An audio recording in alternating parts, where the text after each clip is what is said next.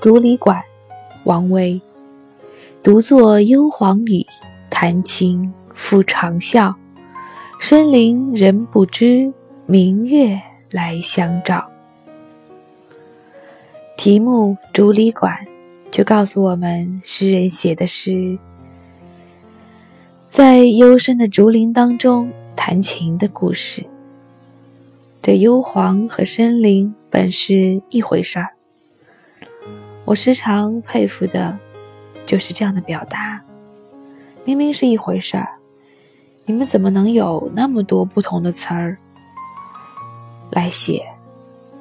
我记得在几年以前，我第一次看到一档梁冬和于丹他们在做的节目，也是关于遣词造句的，和那档在央视更加有名的那档关于写字的节目不同的点在于，央视的那个节目是有很多很多很难的字、很生僻的字让你去写，但这档节目不是。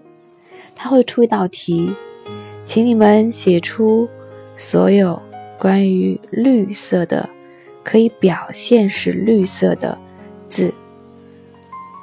那些孩子们竟然可以一个接一个的上去，用十几个、二十多个不同的字来表达绿。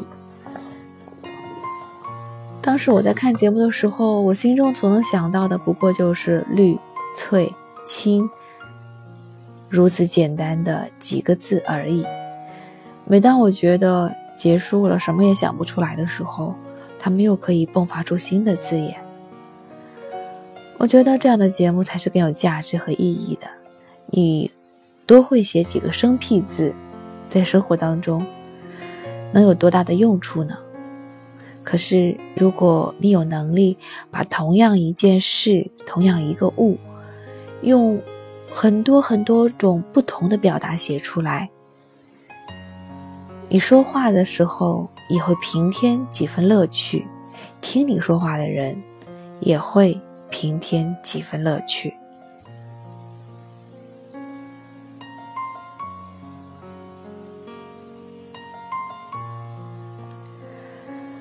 在这首竹里馆当中，诗人独坐在竹林深处。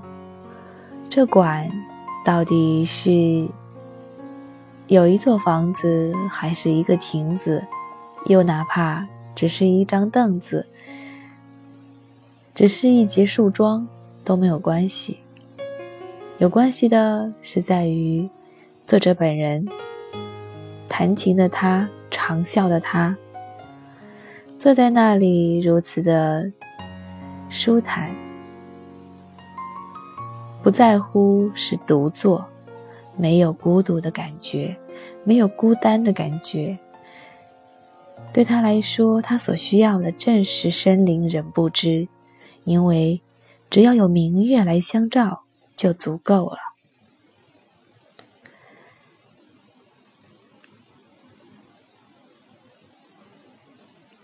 在这样的一首诗词当中，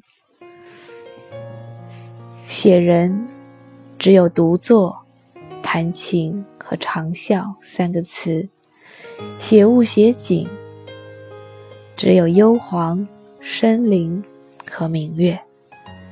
可是，仅仅是这样的各自的三个词，就已经把当时的场景完全的呈现在我们面前。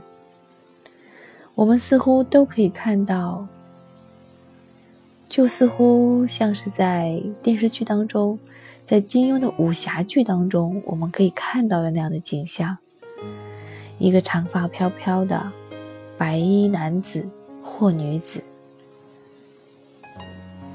独自在竹林当中的一片空地上，地上铺满了落叶。风吹过的时候，竹林会发出沙沙的响声。这响声并不会惊扰到独坐在竹林当中的人。他或者在抚琴，或者在吹箫，或者在舞剑。他与他周围的竹林浑然一体。他的剑发出的萧萧声，他弹琴发出的叮咚声，他唱歌发出的悦耳的歌声，都与这竹林的沙沙声浑然一体。那沙沙声俨然成了他的伴奏之一。王维，竹里馆，独坐幽篁里。弹琴复长啸，深林人不知，明月来相照。